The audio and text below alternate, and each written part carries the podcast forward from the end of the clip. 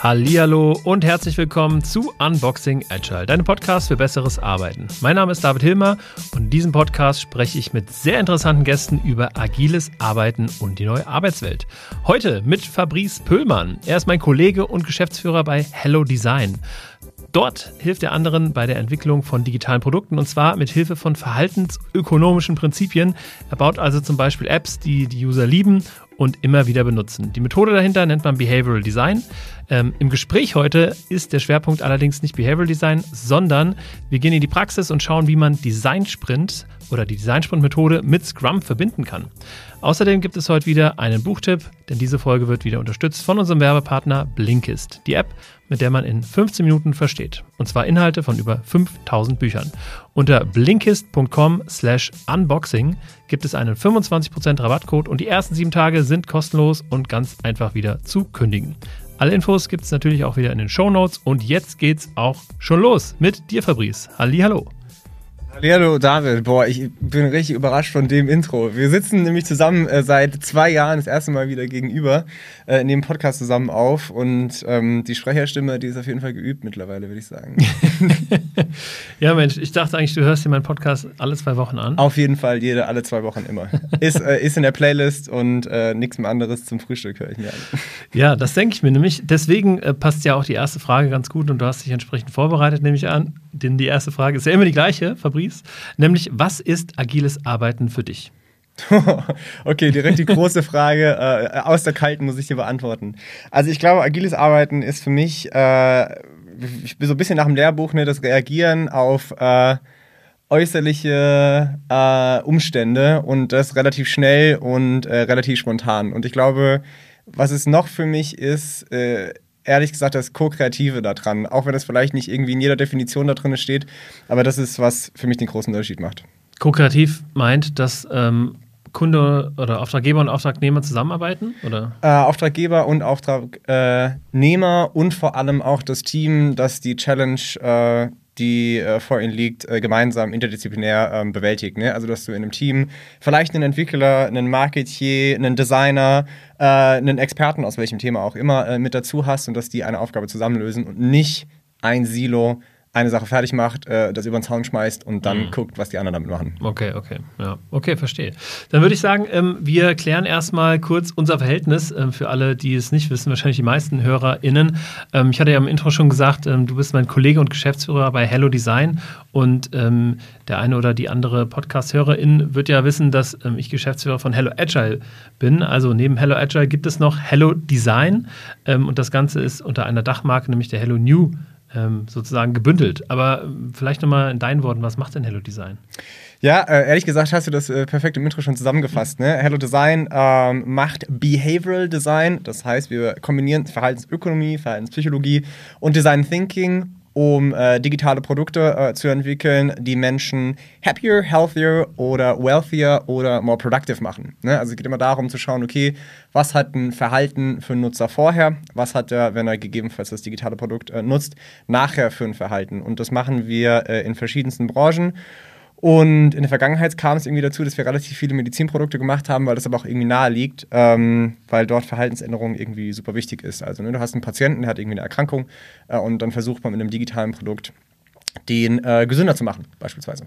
Ja, und ähm, genau, das kann ich bestätigen, mehr oder weniger. Wir haben ja ähm, beruflich auch relativ viel zu tun, weil wir beide ähm, uns natürlich auf übergeordneter Ebene, was beide Marken angeht, immer austauschen und ähm, da ähm, auch immer öfter vom Operativen irgendwie in das Strategische reingehen, weil wir wachsen glücklicherweise.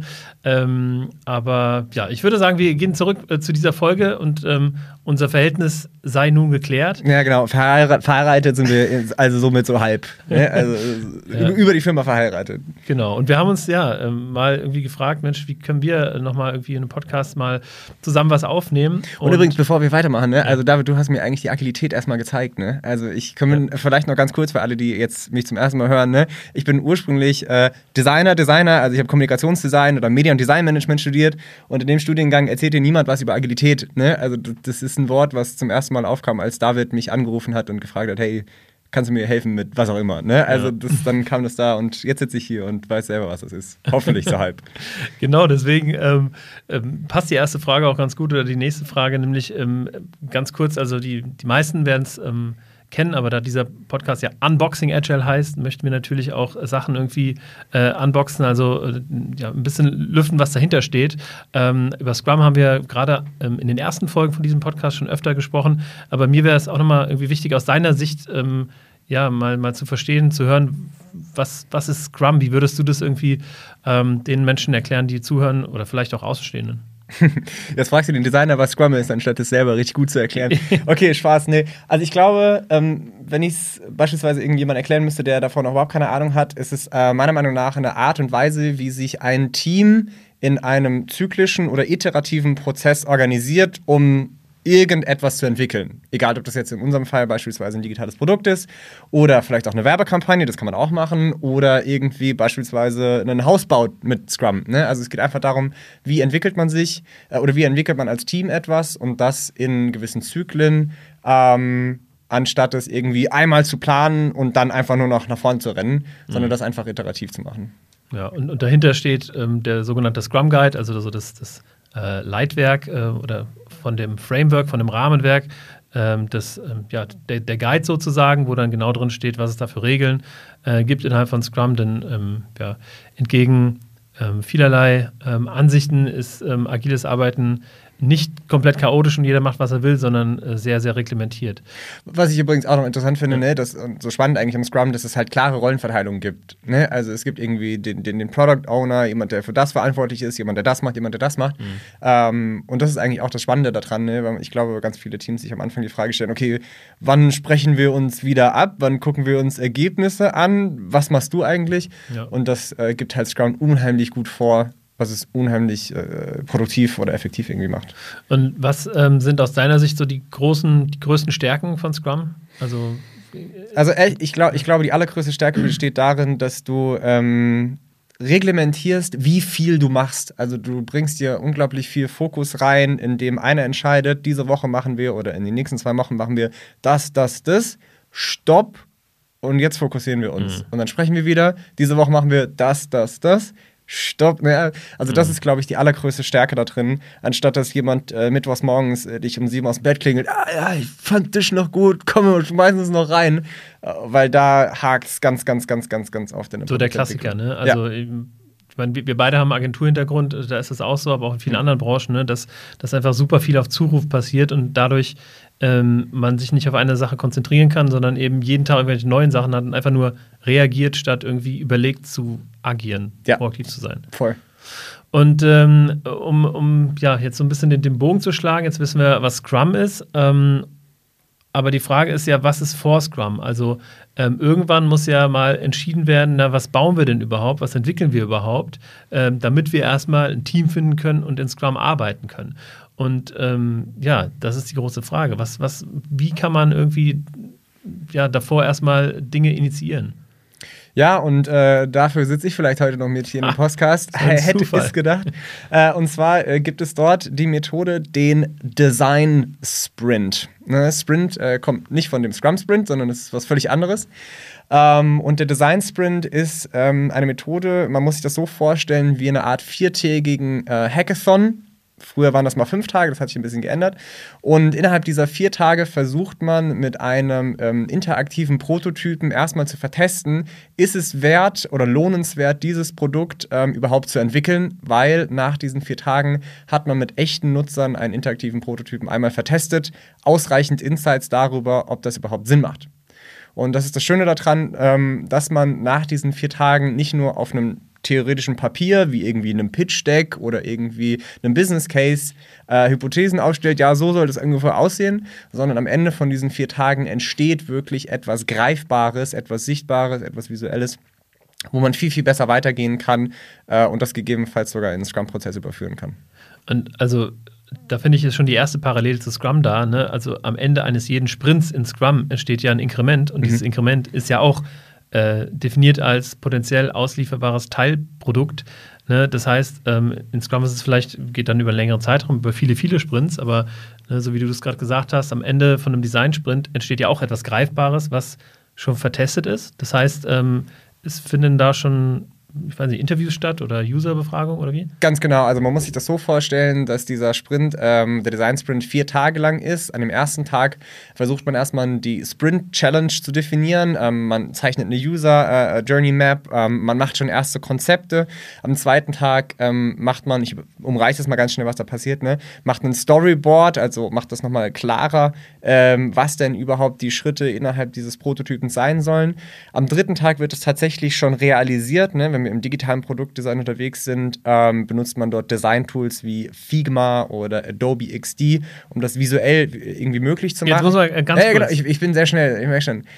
Ja? Ich bin gerade bei, bei ganz kurz was anderem, wo du also Figma und Adobe äh, so, oh, erwähnst, oh, ne? ja. ganz tagesaktuell. Ne? Also ich habe gerade heute Morgen in meinem Newsletter gelesen, dass ähm, Adobe Figma übernommen hat für 20 Milliarden Dollar. Ja, ist insane, oder? Ja. Was eine, was eine Zahl. Also da soll mal einer sagen, unsere Economy ist gerade nicht so gut wegen, wegen allem. Ähm, und ja, also ich finde, das zeigt ähm, das Potenzial von digitaler Produktentwicklung und mhm. was Adobe da noch sieht an Zukunft, was es noch zu tun gibt. Ne?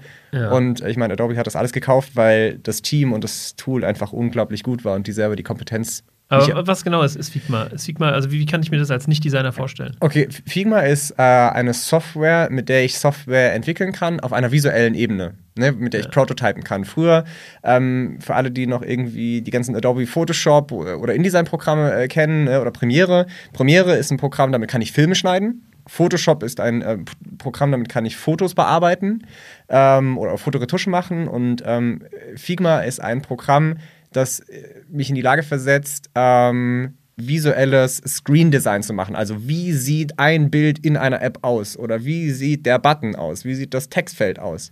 Und das Schöne ist, dass Figma dich in die Lage versetzt, diese Dinge miteinander zu verbinden. Ne? Wenn ich hier draufklicke, möchte ich diesen Screen. Wenn ich hier draufklicke, möchte ich diesen Screen. Und das ganz äh, ohne Code. Ich muss keine Zeile Code schreiben. Das heißt, am Ende von einem Design-Sprint kannst du jetzt sagen, okay, lieber User, lieber Herr Müller auf der Straße getroffen ne, äh, oder potenzieller Kunde, geh mal da drauf und dann fühlt sich das in einem, also der geht zum Beispiel in einem Smartphone drauf und klickt da ein bisschen rum ja. und es fühlt sich für diesen Herr Müller an, als ob es eine, eine echte App wäre. Nur, dass halt alles schon vorher durch dich, durch den Designer in Figma erstellt wurde. Exakt, und das ist das Spannende äh, an dem Sprint, ähm, dass am vierten Tag dieser Prototyp einem echten potenziellen Nutzer vorgesetzt wird. Ne? Und für den sich, wie du gerade gesagt hast, das so anfühlt, als wäre das echt. Mhm. Der, da ist aber keine Zeile Code geschrieben, das ist an kein Backend angeschlossen. Für den fühlt sich das so ein bisschen an, als würde er so eine PowerPoint-Präsentation durchklicken. Mhm. Und mit einem richtigen Briefing und einem, einer guten Testsituation kann man dann schon sehr gut validieren, ähm, ob dieser Nutzer ein, ja, ob das Produkt ein Bedürfnis äh, erfüllt oder eben nicht. Okay, und das ist äh, passiert an Tag 4. Exakt, ganz genau. Der Test passiert an Tag 4 und dann werden diese Insights genommen vom ähm, Sprint-Team äh, nochmal aufbereitet mhm. und dann wird geschaut, okay, gehen wir weiter oder brauchen wir einen Iteration-Sprint, müssen nochmal ein Kernfeature ja. anders machen. Und ähm, es ist meistens echt unglaublich, wie viel man an diesen vier Tagen schafft äh, und wie stark diese Kern, Kernfunktionalitäten von der mhm. Applikation da schon irgendwie abbildbar sind. Ich habe ähm, eine ne Idee, vielleicht könntest du, ähm, ne, wir haben Tag 4 jetzt besprochen, die ersten drei Tage dann nochmal dranfügen, vielleicht am Beispiel äh, von unseren Coworkern hier, ähm, von Planted. Ich weiß, du hast ja ähm, vor kurzem einen Design-Sprint gemacht ja. Ähm, mit Planted äh, zusammen. Planted ist ein ähm, Startup, die machen CO2-Ausgleichszahlung und äh, sind hier zufällig bei uns mit dem Office. Ja, ja, ja. Ähm, ja, ich überlege, ob ich das am Planted mache, ähm, weil, weil, ich nicht weiß, wie viel ich erzählen darf. Deswegen also, halte ich, halt ich, vielleicht oh. die Schnauze erst nochmal. ähm, also jetzt haben wir noch nichts verraten, ähm, aber ich kann das gerne an einem Beispiel machen ähm, von einem anderen Kunden von Head of Design und zwar von Intensivkontakt. Ja, ähm. Vielleicht da ganz kurz, mit Intensivkontakt haben wir auch einen Design-Sprint gemacht und Intensivkontakt hat sich, ja, oder stellt sich der Aufgabe, wie man Patienten, Angehörige und ähm, Pflegepersonal in Krankenhäusern besser verbinden kann, weil dort es unglaublich viele Probleme gibt. Corona hat das nochmal forciert, ähm, weil auf einmal Angehörige nicht mehr ins Krankenhaus durften. Ähm, mit WhatsApp und so weiter und so fort ist es sowohl aus datenschutzrechtlichen Gründen extrem schwierig, als auch, naja, ähm, nicht so einfach ähm, für die äh, Nurses ähm, für die Pflegerinnen und Pfleger, ähm, mal das Handy vom Patienten zu nehmen und dann irgendwie der Mutter oder dem Angehörigen was zu schreiben. Das geht alles nicht so. Und ähm, dort hat sich Intensivkontakt ähm, was überlegt. Äh, Nico hatte, Nico ist der Gründer. Ähm, überlegt, dass da dort irgendwie eine Plattform oder eine Applikation halt geschaffen werden muss und dafür haben wir diesen Sprint gemacht. Und das erste, was wir dann gemacht haben, nachdem er mich geonboardet hat, erstmal auf diese Problematik ähm, an Tag 1 mit ähm, gemeinsam dem Sprint-Team, was besteht aus uns, Hello Design, einem Designer, ähm, den Gründer, ähm, Nico, der als Experte sozusagen aus der Branche dann irgendwie dabei ist, ähm, dem Entwickler direkt und ähm, noch zwei Kolleginnen von ihm, ähm, geschaut, okay, was ist denn eigentlich ähm, das grundsätzliche Problem? Also was ist die Kernfrage, die wir beantworten müssen im Sprint? Und wenn man die mal hat, dann fängt man erstmal an, als Team aufzuschreiben, okay, was sind denn Nebenfragen, die wir noch haben? Und die formuliert, dann, formuliert man dann in sogenannten How might we Fragen, also wie können wir die App so bauen, dass sie sehr einfach für Pfleger und Pflegekräfte benutzbar ist, ne? weil die haben extrem wenig Zeit. Ähm, oder du gehst dann hin und schreibst eine WKW-Frage, wie können wir Frage, wie können wir ähm, beispielsweise äh, das Onboarding für die Angehörigen extrem einfach machen, ne? weil du musst ja irgendwie zuordnen, wie beispielsweise Patienten und Angehörige zusammenpassen. Ist auch nicht so einfach wie eine WhatsApp-Nummer. Und da sammelst du ganz viele Fragen. Ähm, dann machst du letztlich eine ganz simple User Journey erstmal, ohne da ins Detail zu gehen und klebst diese Fragen irgendwie auf diese Journey drauf. User Journey heißt? User Journey heißt, ähm, wir versuchen ähm, abzubilden, wie der Nutzer von A, er benutzt die App noch überhaupt nicht, zu Z kommt, äh, er hat einmal die Kernfunktionen durchlaufen und ähm, ja. das gemacht, was sozusagen in der App mhm. irgendwie möglich ist. Und dann fängt man an, diese ganzen Fragen an dieser Journey mal ähm, dran zu kleben und zu gucken, okay, wo, wo, haben wir die größten Fragezeichen, markiert das ganz groß und ähm, fokussiert sich dann im weiteren Sprint da drauf. Denn Ziel ist es im Sprint zu gucken, wenn wir diese Kernfunktion nicht gelöst bekommen, am Ende mit dem Test und die Nutzer das nicht verstehen, dann haben wir was grundlegend falsch gemacht. Mhm. Und das ist das Gute am Sprint, dass du das weißt, bevor du überhaupt eine Zeile Code geschrieben hast. Ne? Und ähm, der erste Tag endet dann damit, dass alle in dem Team verschiedene Konzepte gemacht haben, wie man diese Kernfunktionen, dieses Kernproblem in der Journey ähm, lösen kann. Ähm, am zweiten Tag guckt man sich dann an, okay, welches Konzept ist davon am vielversprechendsten? Das macht man dann mit klassischen Workshop-Methodiken wie Dot Voting. Ne? Man klebt irgendwie Punkte auf bestimmte Konzepte und schaut dann und skizziert dann ein Storyboard an, was eine etwas weiterentwickelte Variante von dieser User Journey ähm, ist an der Stelle, ne? wo man nochmal ganz klar aufmalt, wenn der Nutzer in dem Bereich das und das und das und das macht, ähm, dann passiert das und das und das. Und diese Dinge werden dann überführt, an einen Designer übergeben am dritten Tag und in einen Prototypen innerhalb ähm, eines Design-Tools wie beispielsweise Figma äh, realisiert. Und dann kommt am vierten Tag das raus, was wir vor drei Minuten besprochen haben. Okay, verstehe. Und ähm, dann natürlich nochmal die Frage, wo kommt eigentlich der Designsprint her? Wer hat das erfunden? Wer hat es äh, erfunden? Wer hat es erfunden? Die Schweiz. Nein, Spaß beiseite. Ähm, es hat erfunden äh, Jake Knapp äh, und der kommt äh, von Google, war, war bei Microsoft auch früher mal und ähm, er hat es erfunden, weil er auch, trotz dass das so geile Firmen sind, dort festgestellt hat, boah, irgendwie ist unsere Produktentwicklung super ineffizient und super nervig, weil er gemerkt hat, okay, es wird irgendwie äh, angefangen zu entwickeln, dann wird irgendwie iteriert und es wird entwickelt und es wird iteriert und, wird, und dann geht es immer weiter, immer weiter, immer weiter, immer weiter, ohne zum einen vorher zu wissen, okay, ist es überhaupt richtig, was wir da machen? Äh, und am Ende überhaupt was zu shippen und was Fertiges zu haben. Mhm. Und dann hätte er gesagt, eigentlich muss diese, ähm, die, dieser Loop noch krasser verkürzt werden. Mhm. Und ähm, diese Kombination aus, du ähm, entwickelst was und hast direkt Daten, das ist das, was den Design Sprint so besonders macht und das ist das, warum er das erfunden hatte. Ne? Ähm, weil du gar keine äh, Zeit brauchst, um erstmal was zu entwickeln. Du hast einfach Creation, Data, Creation, Data. Also das ist diese Kombination, die direkt einfach da ist. Ja. Okay, okay. Also dann wird es jetzt mal allerhöchste Zeit, dass wir zum Buchtipp kommen. Ja, Denn dieser besagte Jake, Jake, Knapp hat nämlich auch ein Buch geschrieben und das nennt sich Sprint. Ja, äh, zusammen mit äh, John Seratsky und äh, Braden ähm, Kovitz. Und dieses Buch gibt es natürlich auch in der großartigen App Blinkist, äh, ja unser Werbepartner. Ähm, unter blinkist.com slash unboxing gibt es wie immer diesen 25% Rabattcode und die ersten sieben Tage sind kostenlos und ganz einfach wieder zu kündigen. Und äh, ganz kurz, das muss ich noch anmerken, äh, eine großartige Idee von ähm, Blinkist ist, dass sie es ermöglichen, dass du nicht nur alleine die Blinkist-App nutzen kannst, sondern auch mit einem Partner zusammen. Zum Beispiel könnte ich jetzt mein Blinkist-Abo mit dir teilen, Fabrice, und wir können das, wir können Sachen zusammenhören, äh, können uns ähm, ähm, ja, Sachen connecten miteinander und passenderweise heißt dieses Feature Blinkist Connect. Aber zurück zum Buch. Ähm, du hast es gelesen. Ähm, erzähl ein paar äh, Sachen aus dem Buch vielleicht. Ein paar Eindrücke? Äh, ja, ja, ja, ja. Wann habe ich es gelesen? Boah, ist schon, ehrlich gesagt schon ein bisschen, bisschen her. Ähm, die Eindrücke sind so, dass es ehrlich gesagt sehr praxisorientiert und super hands-on ist. Ne? Also, nachdem man es gelesen hat, meint man zu glauben, man könne einen Sprint moderieren. Das kann ich jetzt schon mal versprechen, so ist es nicht. Äh, aber trotzdem, äh, probiert es aus. Ja. Ähm, und ihr werdet merken, das Buch ähm, hat schon mehrere Iterationen in Anführungszeichen hinter sich. Mittlerweile äh, ist der Sprint irgendwie nur noch vier Tage lang. Ähm, früher war er irgendwie fünf Tage lang und ähm, man guckt da aber trotzdem immer mal wieder rein, aber findet dann seine eigenen Wege, ähm, den Sprint so anzupassen, dass er äh, für einen selber passt. Ne? Also beispielsweise mhm. mit Hello Design. Wir haben dann überlegt, okay, wie können wir unsere verhaltensökonomischen und verhaltenspsychologischen ähm, Erkenntnisse dort auch integrieren. Ne? Welche Übungen würden wir austauschen? Äh, und das haben wir dann für uns irgendwie gemacht. Aber grundsätzlich ist es ein sehr, sehr gutes Kochbuch äh, für diesen viertägigen Workshop. Ne? Also da, da wird dir ganz klar gesagt, welche Übung wann, was bringt sie und so weiter und so mhm. fort.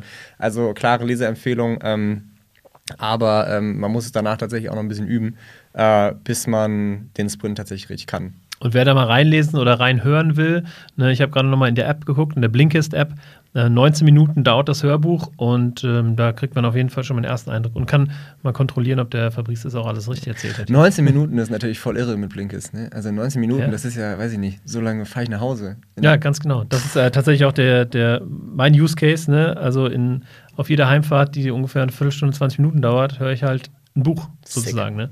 Also von daher ähm, schaut da ruhig mal rein. Ähm, Nochmal blinkist.com. Ähm, slash Unboxing und da gibt es, wie gesagt, 25% Rabatt. Und apropos 25% Rabatt, was kostet denn ein Design-Sprint, wenn man den macht? Let, let's talk about the numbers, oder wie? Okay. bevor, um, wir ähm, dann, bevor wir dann äh, darüber sprechen, wie man dann ähm, Scrum damit ähm, integriert. Okay, das, das, ist der Moment, wenn ich jetzt die Zahlen droppe, wo keiner mehr Bock hat und dann aufhört und den Podcast ausmacht. Nee, Spaß beiseite. Also, ähm, bei einem Sprint ist es natürlich so, dass man immer gucken muss, okay, wie komplex ist die Challenge, wie viel Vorbereitung braucht man. Erstmal, ähm, grundsätzlich ist es so, dass man natürlich als Facilitator da nicht so super tief drin sein muss. Bei Hello Design haben wir da aber eine bisschen andere Philosophie, ähm, weil ich glaube, man kann auch besser Facilitator sein, wenn man im Thema ein bisschen tiefer drin ist. Man kann einfach besser coachen, ein bisschen besser beraten. Ähm, also sprich, wie groß ist das Problem? Deswegen braucht man mehr Vorbereitungszeit, deswegen wird es teurer. Ähm, dann kommt es darauf an, geht man ähm, als Einzelpersonen rein? Ist dann Facilitator und Designer oder braucht man tatsächlich, weil es irgendwie so komplex ist, den Sprint Facilitator plus einen Designer. Ne? Das macht das mhm. Ganze natürlich irgendwie auch teurer. Und im Grunde ähm, kostet so ein Sprint irgendwie ab 15.000 Euro bis 25.000 Euro, je mhm. nachdem Komplexität, wie viele Leute da drin sind, wie viel Organisation da drumherum ist. Ähm, genau, das ist ungefähr der Preis, der äh, dabei irgendwie rauskommt für dann, also ne, also am Ende ist es ja der Mehrwert, ne? Der Mehrwert gerade in einem, in einem größeren Umfeld, ne, also in einem konzernigen Umfeld, wo ja normalerweise von der, von der Idee bis zur Validierung dann irgendwie Monate, Jahre, wie auch immer vergehen, ne? Ähm, und auch die Methodiken so angewendet sind, dass es teuer ist. Ne? Dass man dann vielleicht nach, nach, einem halben Jahr Entwicklung merkt, ach scheiße, das hätten wir eigentlich ganz anders machen müssen. Also ich finde, der, diese Sprint-Systematik in vier Tagen was validiertes fertig zu haben, wo man dann wirklich sagen kann, okay, das machen wir weiter oder das machen wir nicht weiter, ist ähm, extrem viel wert. Absolut, ne? Also der Mehrwert, der da generiert ist, ist echt extrem hoch und ähm, da auch wieder so ein bisschen aus der Praxis oder aus der Erfahrung gesprochen. Ähm, es gibt Cases bei Hello Design, wo äh, nach vier Tagen das Ding äh, dann irgendwie dem Vorstand präsentiert wurde. Der Vorstand war in der Lage, sich was mhm. richtig vorzustellen, was zu sehen. Dann haben die gesagt, sau geil, hier bitteschön 150.000 Euro Abfahrt äh, entwickeln. Mhm. Ne, das ist natürlich viel schwieriger, jemanden mit einer PowerPoint-Präsentation zu überzeugen und irgendwie drei äh, schönen iStock-Bildern, ähm, mhm. anstatt weil ich wirklich sagen kann, hier, lieber Vorstand, klick mal das, dann das und das durch. Ja. Und dann sieht er das und denkt sich, wow, das verstehe ich, das funktioniert. Ja. Und dann kann man sogar noch mit den äh, vertesteten äh, Nutzerdaten sagen, ähm, es gibt sogar eine Evidenz darüber, dass dieses Produkt funktionieren wird. Ähm, also sprich, der Preis, der dort entsteht, ähm, klingt zwar am Anfang etwas viel, aber äh, hinten raus ist der Mehrwert äh, extrem hoch.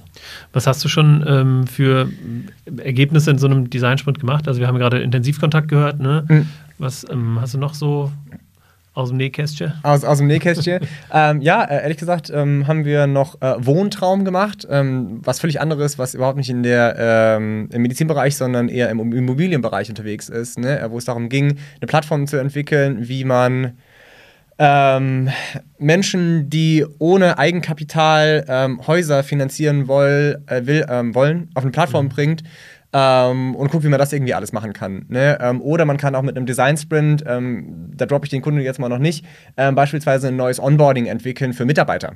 Mhm. Ne? Also der Design-Sprint ist eine Methodik, die es ermöglicht, egal in welchem Bereich, ob das digitale Produktentwicklung ist, ob das äh, ein HR-Bereich ist mit einem Onboarding oder tatsächlich auch irgendwie ein Ingenieursbereich ist, mhm. ähm, Dinge zu entwickeln, völlig ungeachtet, ähm, von, äh, von der Branche. Das Einzige, was daran spannend ist, dass nicht natürlich dieser dritte Tag je nach Komplexität des Prototypen stretchen kann. Ja. Ne? Ähm, also das ist in, in, in, der digitalen Produktentwicklung super easy. Da setzt man einen Designer hin, der baut das in einem Tag runter, fertig aus. Wenn du jetzt aber im Ingenieursbereich unterwegs bist, kann man da zwar auch mit Skizzen arbeiten, aber wenn man mhm. den 3D-Drucker anschmeißen kann, äh, muss, dann kann das natürlich manchmal ein bisschen länger dauern. Ja. Aber trotzdem sollte nach dem dritten, vierten, fünften Tag irgendwie ein Ergebnis stehen, was man dann validieren kann. Das heißt, wir können auch physische Produkte in einem Design-Sprint absolut. entwickeln. Absolut, absolut. Ne? Und ähm, manchmal sind es dann auch solche billigen Sachen, ne? wenn ich jetzt irgendwie einen Schoko. Riegel testen will, dann teste ich natürlich nicht die Geschmacksrichtung des Schokoriegels, aber dann ja. kann ich die Verpackung gestalten, ja. stecke einen anderen Schokoriegel rein und wenn dann nur zu vertesten ist, okay, ja, dieses Produkt ist irgendwie super ähm, differenzierbar von anderen Produkten, mhm. dann ist es ja auch schon eine Evidenz, das gegebenenfalls zu entwickeln. Mhm. Okay. So, und jetzt haben wir also Tag 4, alles cool, das sieht super aus. Wir haben unser, unseren Prototyp, der vertestet, validiert ist und ähm, jetzt let the magic happen. Jetzt kommt Scrum ins Spiel. Ich hoffe es. Ähm, das, äh, das, da, da, sprechen wir jetzt nochmal drüber. Ne? Also klar, wenn, wenn man jetzt am Ende diesen Prototypen hat, äh, man hat das Go irgendwie ähm, in, in, welcher Form auch immer, dann ist die Frage, okay, wie starten wir jetzt mit der Entwicklung? Ne? Weil ähm, in so einem Prototypen sind eigentlich schon relativ viele Features da äh, und dann muss man sich die Frage stellen, okay, wer schreibt denn jetzt ein erstes Backlog? Wer schreibt irgendwie erste Anforderungen für Entwickler? Schreibt man diese überhaupt? Und ehrlich gesagt ist es dann genau das Beste, ähm, einen Scrum-Flow zu starten und sich spätestens dann mit seinem Entwicklungsteam, mit den Developern zusammenzusetzen und zu überlegen, okay, wie geht es denn jetzt äh, weiter? Okay, das heißt also, wir, wir nehmen diesen Prototypen und haben dann schon Entwickler oder ist das das gleiche Team, was, was im Designsprung mitgewirkt hat? Ja, also im besten Fall ist es tatsächlich das gleiche Team, weil dann alle von Tag 1 dabei sind. Sollte das nicht der Fall oder nicht möglich sein, halt, gibt trotzdem auch da wieder der Prototyp, der am Ende vom Sprint rauskommt, äh, eine super Grundlage für die Entwickler, damit die sich vorstellen können, ähm, was denn entwickelt werden soll. Mhm. Ne? Also wenn du als Entwickler mal durchklicken kannst, ah, das kommt nach da, das kommt nach da, diese Screens führen auf diese Screens, hilft extrem, ähm, sich den Entwicklern ähm, dann ihr Setup aufzubauen, was die ähm, denn machen müssen. Aber das heißt im Umkehrschluss auch, dass wenn ich schon ein bestehendes Scrum-Team habe, mhm. dass ich dann hingehen kann und sagen kann, okay, lass uns mal, ähm, wir haben jetzt irgendwie ein neues Produkt in Aussicht oder brauchen eine neue Produktidee oder was auch immer, dass wir dann mit einem Scrum-Team einen Designsprint machen und dann direkt irgendwie an Tag 5 meinetwegen gemeinsam das Backlog schreiben. Das Oder die Einträge, die, die Aufgaben, die Anforderungen. Absolut, eigentlich ist das die, wäre das die perfekte Magic. Mhm. Ne? Also dann kannst du direkt in der Woche drauf direkt anfangen. Ne? Ja. Also das ist, wäre, wäre die beste oder die wünschenswerte Kombination. Ne? In der Realität sieht das natürlich immer ein bisschen anders aus, weil meistens hast du nämlich eins von beidem. Du hast irgendwie mhm einen Design-Sprint am Anfang gemacht und hast hinten raus kein äh, Scrum-Team, was das mhm. irgendwie aufgreifen kann. Das ist natürlich sehr, sehr schwierig. Oder du hast irgendwie ein Scrum-Team, aber hast vorher keinen Design-Sprint gemacht. Äh, und dann, dann wird es irgendwie manchmal so ein bisschen schwierig oder dann kommen so Kinderkrankheiten, die man von jeweils den beiden Sachen kennt, aus dem Sprint oder aus, ja. dem, aus dem Scrum. Okay, okay. Das heißt also, ja, verstehe.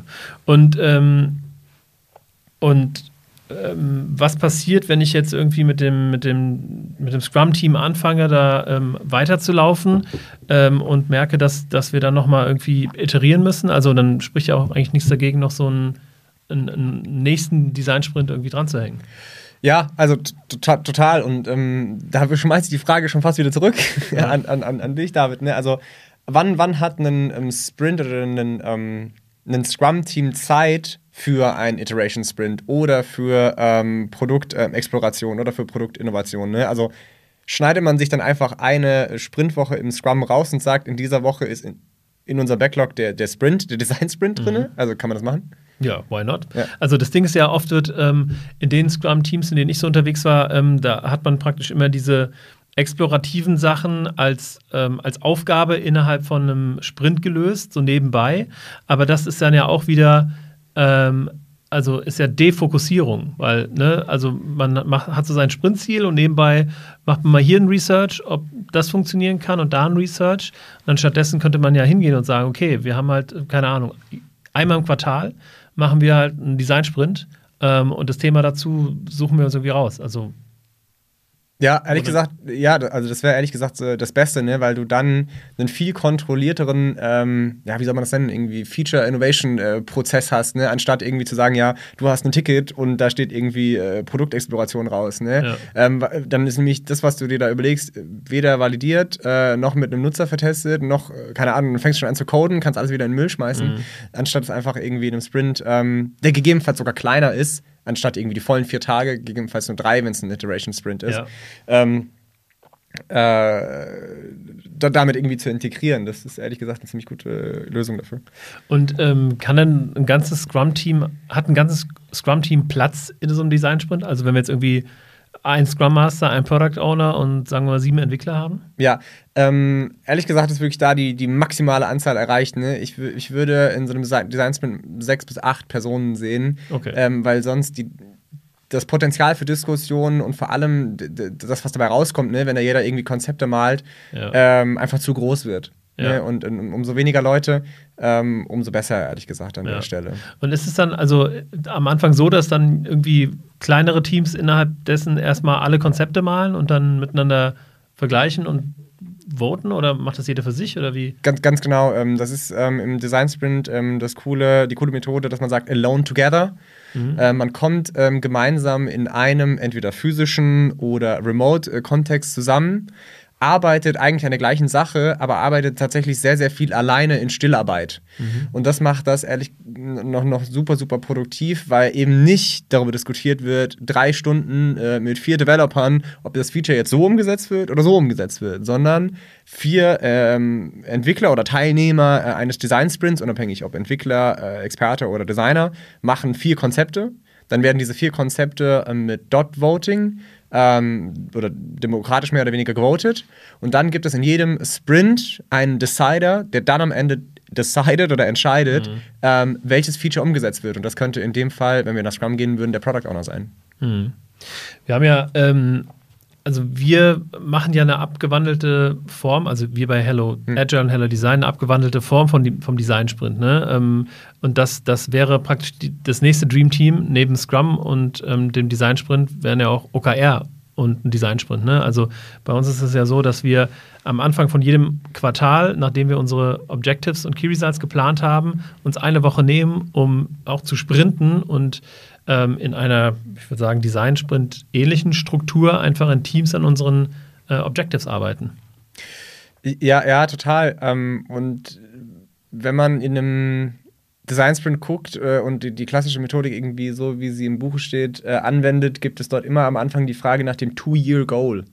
Ne? Mhm. Und auch da kann man wieder gucken, okay, da gibt es wieder Parallelen eigentlich zu OKR, ähm, das dort irgendwie einzugießen. Also wenn man irgendwie komplett ähm, vom Scratch eine Software anfängt, dann hat man am Ende dieser Sprintwoche seinen ersten Prototypen, kann dann einen kurzen Stopp machen, dann für sein erstes Quartal die Objectives äh, schreiben. Ähm, keine, Ahnung, gegebenenfalls sogar die Modes, wenn du das ganze Jahr irgendwie dir angucken willst, wenn man komplett vom Scratch irgendwie angefangen hat und das dann in Scrum überführen. Ne? Also da gibt es dann nochmal so einen Schlenker mhm. kurz irgendwie auf die, auf die strategische äh, ja. Ebene, ein bisschen weiter nach oben. Ähm, aber ja, also es lässt sich äh, auch da wieder komplett äh, gut miteinander kombinieren. Ist eigentlich verrückt, dass, ähm, ich meine, wenn man in so einem Podcastraum hier sitzt und diese ganzen Theorien irgendwie nebeneinander legt, sich denkt so, ja, also beste Leben sollte doch eigentlich perfekt funktionieren, Sinn. voll Sinn. Und dann, wenn man da draußen in the field ist, ne, dann wird es dann wieder, ja. wird dann wieder Chaos. Ne? Ja, ich meine, wir hatten es ja schon im Vorgespräch, dass viele ja, viel, viel, vielen Scrum-Teams ähm, würde so ein Design-Sprint gut tun und vielen Design-Sprint Sprintern äh, würde dann irgendwie so ein Scrum-Prozess dahinter gut tun. Mhm. Ähm, aber oft ähm, sind ja ist ja Agilität dann doch ein Silo und dann guckt man nicht nach rechts oder links. Ja, ja, ja. Und äh, da würde mich direkt mal die Frage interessieren, da, wo, wo, wenn ich jetzt eine Frage stelle an die Community, wo muss ich sagen, sollen die schreiben? LinkedIn oder was? Ja, LinkedIn ist gut. Okay, okay, LinkedIn. Äh, Direkt die Frage, äh, postet jetzt mal äh, oder schreibt David und nervt ihn in seinen Direct Messages bei LinkedIn. Ähm, wer von euch kannte vorher in der agilen Bubble schon Design Sprint und wer noch nicht? Ne, weil ich Ja, das ist eine gute viele, Frage. viele Designer kennen Agilität nicht so richtig gut ähm, und viele Agilisten, sagt man das so? An, Ja, ja, ist okay, geht. Ja. Agile Menschen, äh, wisse, weiß ich nicht, ob die schon von einem Design Sprint gehört haben. Ne, ich glaube nicht, dass es der Standard ist, dass, dass Leute das kennen. Das würde mich auch interessieren. Ne? Also wir sprechen in diesem Podcast oft über Scrum und ähm, ähm, oft auch mittlerweile über ähm, Objectives und Key Results, OKR, ähm, was ja methodische Ansätze sind, genauso wie der Design Sprint. Aber zumindest Google Trends sagt irgendwie, dass der Design Sprint als agile Methode oder agiles Framework oder Ansatz nicht so verbreitet ist, äh, Ja. wie eigentlich sollte, weil ich meine, äh, gerade durch dich oder die Arbeit hier und so höre ich ja oder kriege immer wieder mit oder mache ja auch dann selber diese Sprints mit, wie, wie mächtig das Tool ist, um einfach schnell, wirklich sehr schnell ähm, und kosteneffizient irgendwie nach vier Tagen zu wissen, was ist das Produkt und wie kommt das am Markt an. Das, das Spannende ist, dass ähm, viele aus dem agilen Bereich natürlich der Design Thinking kennen. Ja. Ne, und sich dann so fragen, ja, aber Design Thinking, äh, Design Sprint äh, nicht das gleiche, was ist das alles? Ne? Mhm. Und ehrlich gesagt ähm, ist der Design Sprint, Design Thinking in vier Tagen zusammengequetscht. Ja. Ne? Und das ist das Geile daran, weil das Design Thinking Projekte, also ich glaube, es gibt viele Leute da draußen oder Konzerne oder Mittelständler, wie auch immer, die Design Thinking mittlerweile maximal hassen, ne? weil es dann irgendwie doch nicht funktioniert hat und weil es dann über Monate irgendwie ist und dann kommt dabei nichts rum und so weiter und so fort. Und das ist eigentlich das Problem, dass bei Design Thinking nicht vorgegeben ist, wann etwas da irgendwie rauskommt, Ja. sondern das ist nur die, die Prozesse und die, der Mindset, das Mindset dahinter. Und der Design gibt es halt knallhart vor und du presst das alles in eine Woche rein. Ähm, und das ist ähm, ja, Design Thinking eigentlich als, als Methode zusammengequetscht. Ähm, sehr, sehr gut. Ja, mega. Äh, fast schon ein gutes Schlusswort. Ähm, wie kann man denn jetzt irgendwie das ganze Thema angehen? Also sprich, wie erreicht man dich, lieber Fabrice? Denn Wie, wie erreicht man, wie erreicht man ja hier mich? sehr gut verkauft und Okay, okay. sollten die Leute heiß sein. Dann, dann mache ich, dann mach ich damit äh, weiter. Äh, also, ihr könnt entweder gehen unter äh, hellodesign.de. Ähm, dort findet ihr auch eine Seite zum Thema äh, Design Sprint ähm, und könnt dort dann eine Anfrage stellen, wenn das für euch irgendwie sinnvoll ist. Äh, alles natürlich kostenlos und dann können wir mal schauen in einem kurzen Gespräch, ähm, ob das für euch passen sollte. Ansonsten findet ihr auch mich äh, gerne über LinkedIn einfach Fabrice Pöhlmann. Äh, steht bestimmt auch in der Titelbeschreibung, ne, wie mein komischer Nachname geschrieben Ja, wird. Und so. Okay, sehr gut. ähm, und ja, ehrlich gesagt sind das die besten Kanäle. Ne? Schaut auf LinkedIn vorbei oder schaut direkt auf der Webseite vorbei, hellodesign.de. Ja, genau. Und wenn ihr ähm, da schon mal seid auf hellodesign.de, da gibt es auch ähm, mehr Informationen zu diesem Thema Behavioral Design. Das haben wir jetzt heute nur angeschnitten. Ähm, aber wenn ihr euch da interessiert, der ähm, Fabrice ist einer der Großmeister in Deutschland. Großmeister klingt auf jeden Fall richtig falsch. Aber da gibt es ein We- Webinar, wo ihr vielleicht irgendwie äh, teilnehmen könntet. Ne? Das findet ihr auf jeden Fall, wenn ihr bei LinkedIn schaut, bei mir, ähm, wo wir über das Thema Produktpsychologie sprechen. Und ähm, dort wird der Design in irgendeiner Art und Weise auf jeden Fall eine Rolle spielen ähm, und äh, mit Sicherheit auch natürlich das Thema äh, Behavioral Design. In diesem Sinne, schön, dass du da warst, lieber Fabrice. Schön, dass wir uns mal persönlich gegenüber saßen Yes. und dass dieses Podcast-Studio auch mal ein bisschen Leben ähm, reinbekommen hat. Also, ihr Lieben, wir hören uns ansonsten in zwei Wochen wieder. Wenn euch dieser Podcast gefällt, dann folgt uns doch überall da, wo man uns folgen kann und lasst gerne ein Like ähm, da hinten dran. Was? lasst äh, gerne ein Like dort, wo man uns liken kann. Und ich habe gehört, äh, auf Spotify kann man jetzt auch ein paar Sterne vergeben. Ähm, da bin ich natürlich auch sehr froh, wenn ihr da ähm, uns entsprechend ein paar Sterne da lasst. Und ansonsten sehen wir uns und hören wir uns vor allen Dingen nächste in zwei Wochen, meine ich. In zwei Wochen wieder. Also bis dann. Ciao, ciao. Hä mit den Sternen. Ciao, ciao, ciao.